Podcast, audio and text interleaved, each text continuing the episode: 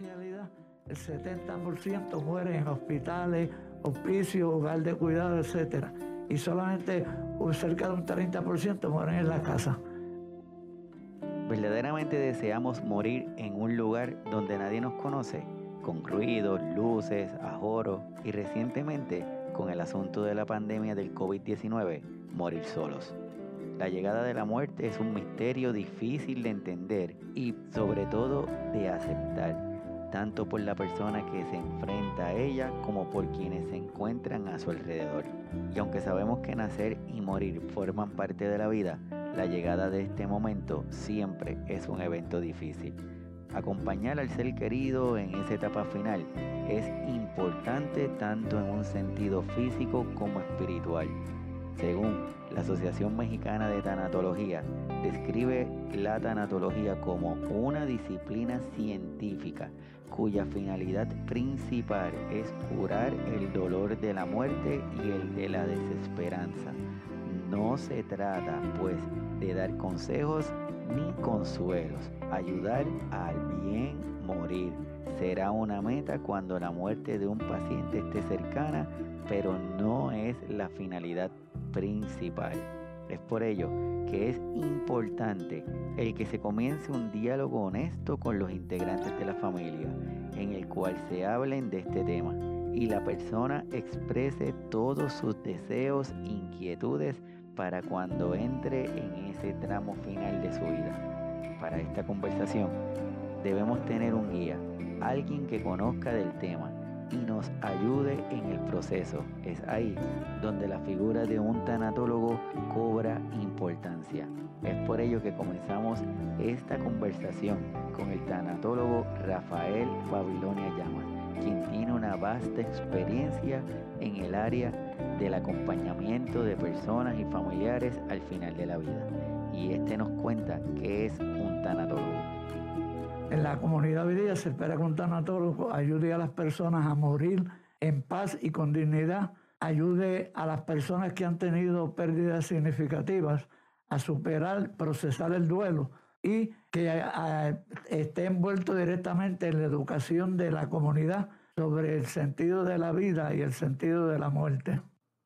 Saludos. Mi nombre es Iván Rodríguez Colón, soy médico de familia y creador de este programa Signos Vitales, tu podcast de salud, que desde la isla del encanto Puerto Rico le doy la más cordial de las bienvenidas. Comenzamos.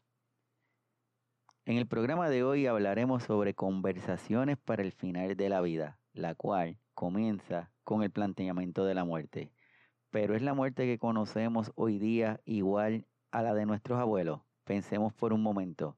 En tiempos pasados se entendía que la muerte del ser querido era el momento en el que dejaba de respirar y de latir su corazón. Era velado en su casa, en donde muy probablemente había muerto, y luego de una cantidad de días el cuerpo era sepultado. ¿Qué sucede hoy día?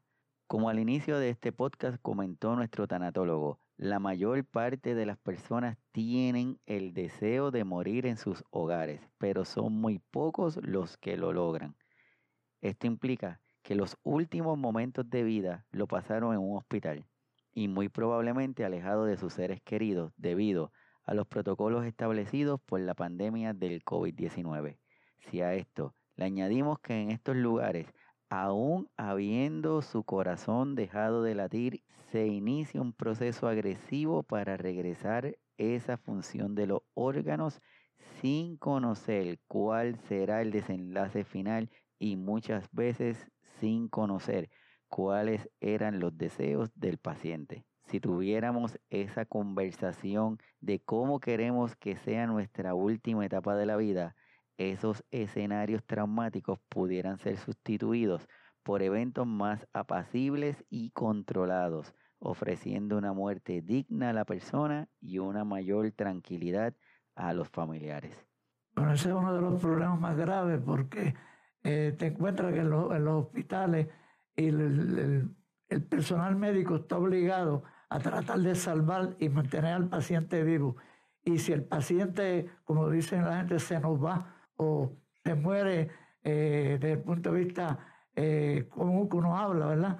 Pues Hoy día la medicina puede revivirlo y traerlo con una respiración artificial. La cuestión es, el paciente quería eso.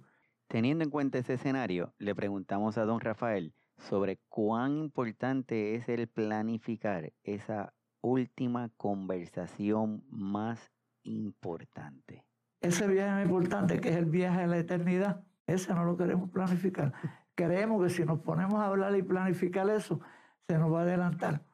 Entonces tenemos, tenemos miedo porque cuando confrontamos la muerte, eh, todo el mundo tiene miedo por incertidumbre. O sea, saber, y básicamente yo creo que hablar sobre ello lo que hace es que nos obliga a reflexionar sobre nuestra propia muerte. Todos nosotros tenemos una fecha de expiración. ¿Cuál es? No la sabemos. Pero sabemos que está, tenemos una fecha de caducación y esa fecha va a llegar, no la, no la escogemos nosotros. Tenemos una fecha de nacimiento, nos dan un certificado, pero nadie quiere que le den un certificado de expiración o de muerte. Entonces tenemos que vivir con esa incertidumbre. Y la muerte siempre nos gana, pero nos da toda una vida de ventaja para planificar y para tomar acciones. Yo no sé si han notado que cuando la persona muere se hace una lápida y tiene dos fechas. Eh, la fecha de nacimiento, una rayita y la fecha de muerte. Y todo el mundo le da importancia y hay gente en la familia que se dedica a eh, mantener esos récords. Cuándo murió, cuándo nació. Pero se olvidan que lo más importante no es cuándo tú naciste ni cuándo tú moriste, sino esa rayita del medio que se llama el dash. Y ese dash es el legado. ¿Qué hiciste con tu vida? ¿Cuál fue tu legado a la comunidad? Tu legado al mundo, tu legado a la familia. Y eso es lo que hacemos con nuestra vida. O sea, nos dan toda una vida y la desperdiciamos muchas veces y hay quienes se la quitan, los jóvenes y personas mayores que se la quitan. Mientras hay mayores de edad que están agajándose con las uñas porque no quieren irse, hay jóvenes que se la quitan a los 18 o 20 años. Eso es la incertidumbre. ¿Por qué no podemos planificar?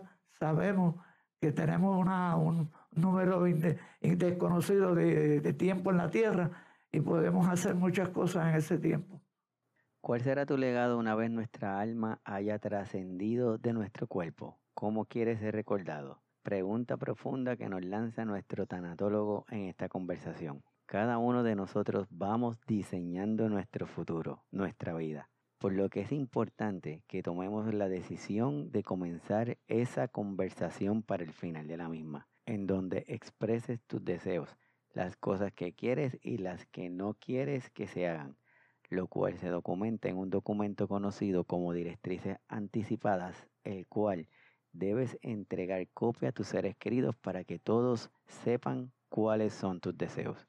Le preguntamos a nuestro tanatólogo cómo podemos identificar ese final de la vida a lo que nos contestó. Bueno, el significado es diferente para cada una de las familias y aún para los pacientes, pero yo diría que el envejecimiento extremo es una etapa que podemos considerar el final de la vida.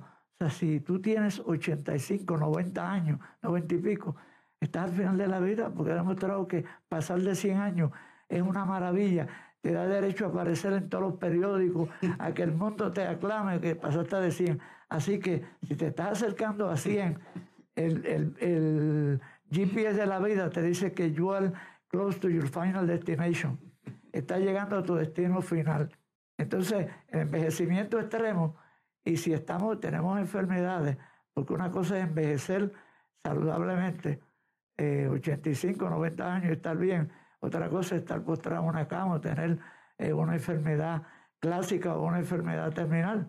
Eso te acerca más al final de la vida. El paciente desahuciado. Y usamos ese término porque es el que la gente conoce.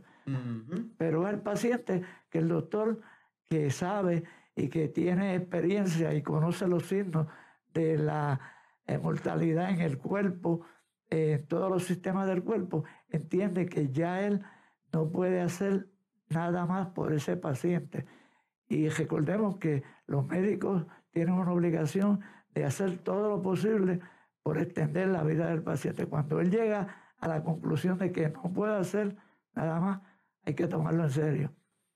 Esta conversación tiene la intención de que todos y todas comencemos este diálogo interno, donde nos preguntemos cómo queremos que sean nuestros días finales.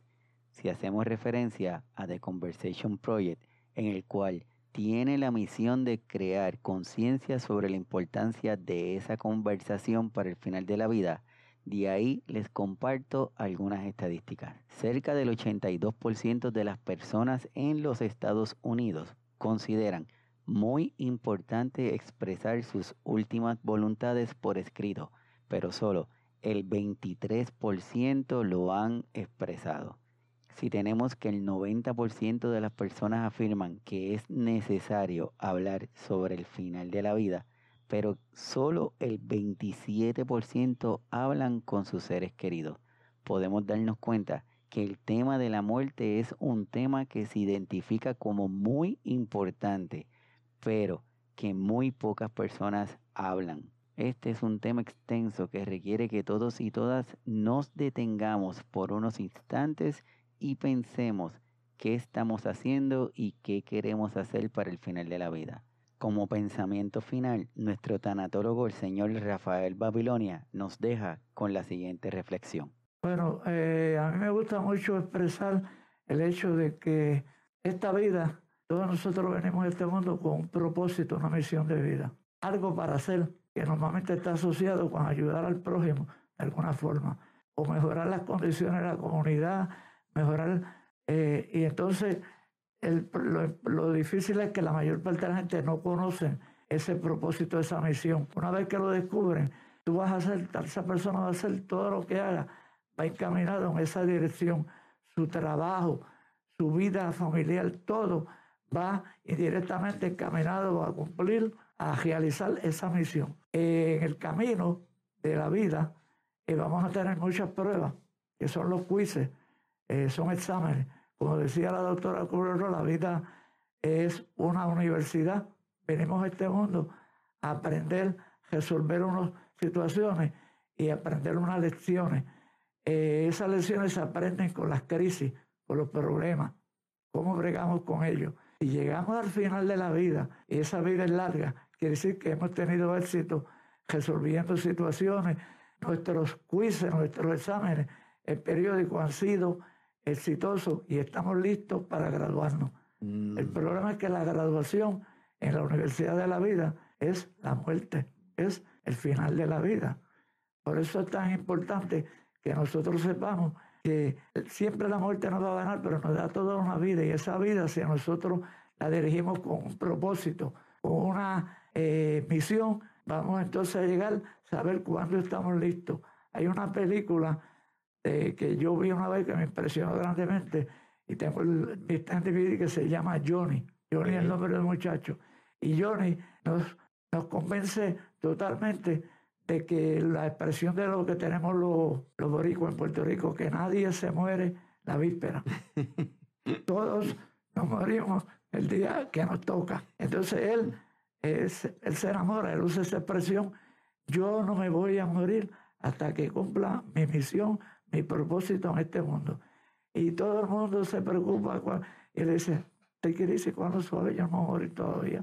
Este, o sea, que nosotros los seres humanos podemos tener una idea cuando se está acercando ese momento.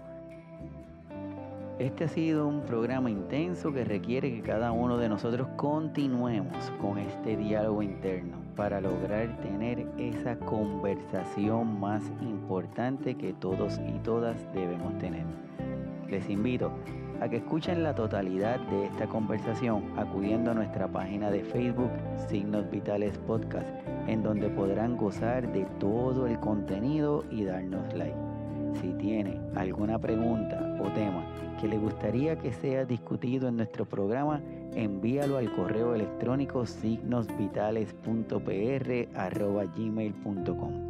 Además, les invito a que se suscriban a este podcast para que se mantengan al día con los próximos episodios.